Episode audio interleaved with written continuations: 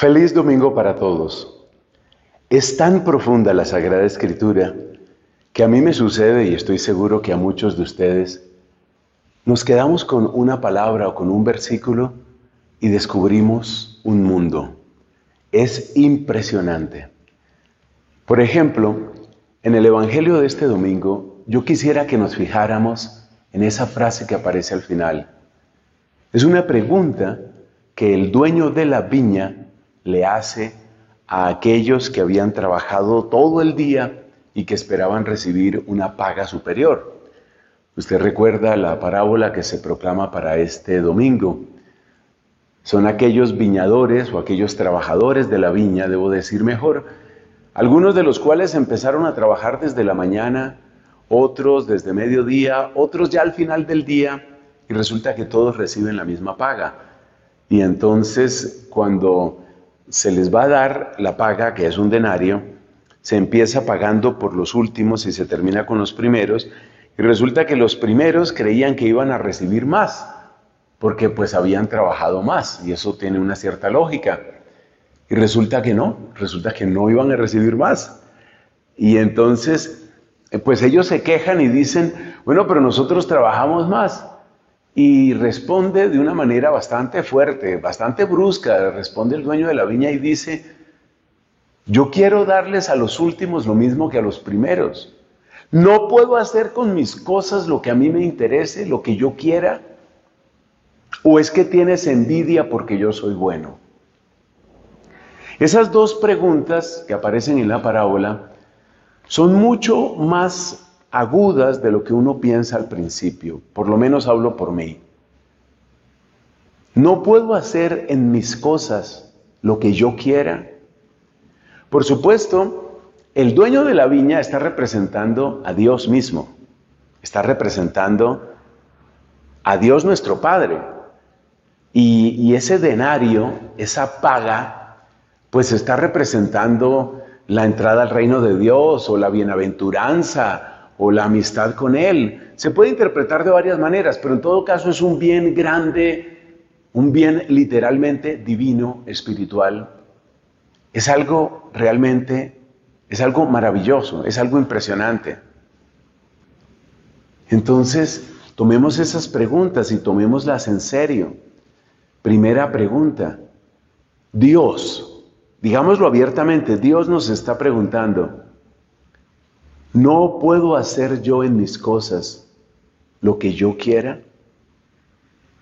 Esa pregunta me parece interesantísima, porque como decía por ahí alguna frase famosa, todo el mundo quiere servirle a Dios, pero en condición de consejero.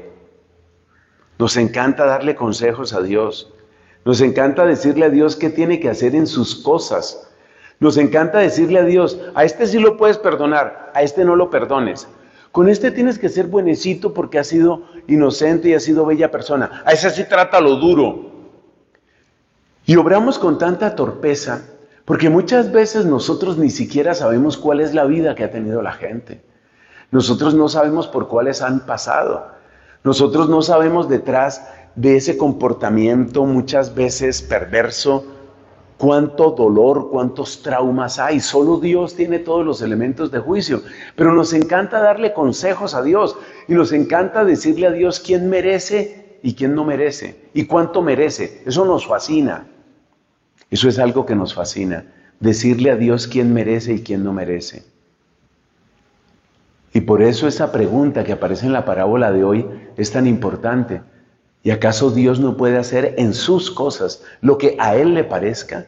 Pues que Dios tiene que hacernos caso a nosotros. Y luego la otra pregunta, todavía más aguda, yo la siento más punzante, más penetrante. Dice la otra pregunta, ¿tienes tu envidia de que yo sea bueno? A mí me parece que en nuestro tiempo, amigos, se está confundiendo tanto hacer justicia con tener venganza esto, eh, eh, esto está tan metido en la opinión pública, en la gente de izquierda y en la gente de derecha. Porque yo me he encontrado con comentarios de gente de izquierda que dicen, ah, ahora están sufriendo los ricos, que sepan, que se den cuenta lo que nosotros hemos vivido. pero también los de derecha. Cuando yo veo, por ejemplo, eso que está sucediendo en un país latinoamericano, que toman a los pandilleros prácticamente semidesnudos, únicamente con ropa interior, doblegados, humillados, y junto a ellos un policía fuerte. Tener ahí humillado, ahí está, el pandillero humillado, bien hecho. Por supuesto que yo no estoy de acuerdo con la labor de las pandillas, pero cuando yo veo a la gente relamiéndose, solazándose, en que maltraten al pandillero y en que lo humillen, incluso más que el maltrato, la humillación, yo digo, estamos confundiendo hacer justicia con tomar venganza. Pero toda persona que confunda hacer justicia con tomar venganza es una persona que en primer lugar no le está dejando a Dios hacer lo que Dios quiere hacer y como Él lo quiere hacer. Y en segundo lugar es una persona que mira con desconfianza la bondad de Dios. Por favor, que eso no te suceda. Que eso no te suceda. Esas dos preguntas tomémoslas en serio. Para mí han sido como un par de bofetadas saludables.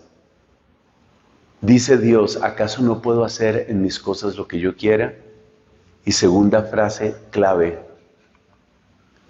¿es que acaso tienes envidia porque yo soy bueno? Que queden resonando esas preguntas y que hagan su obra en nosotros. Amén.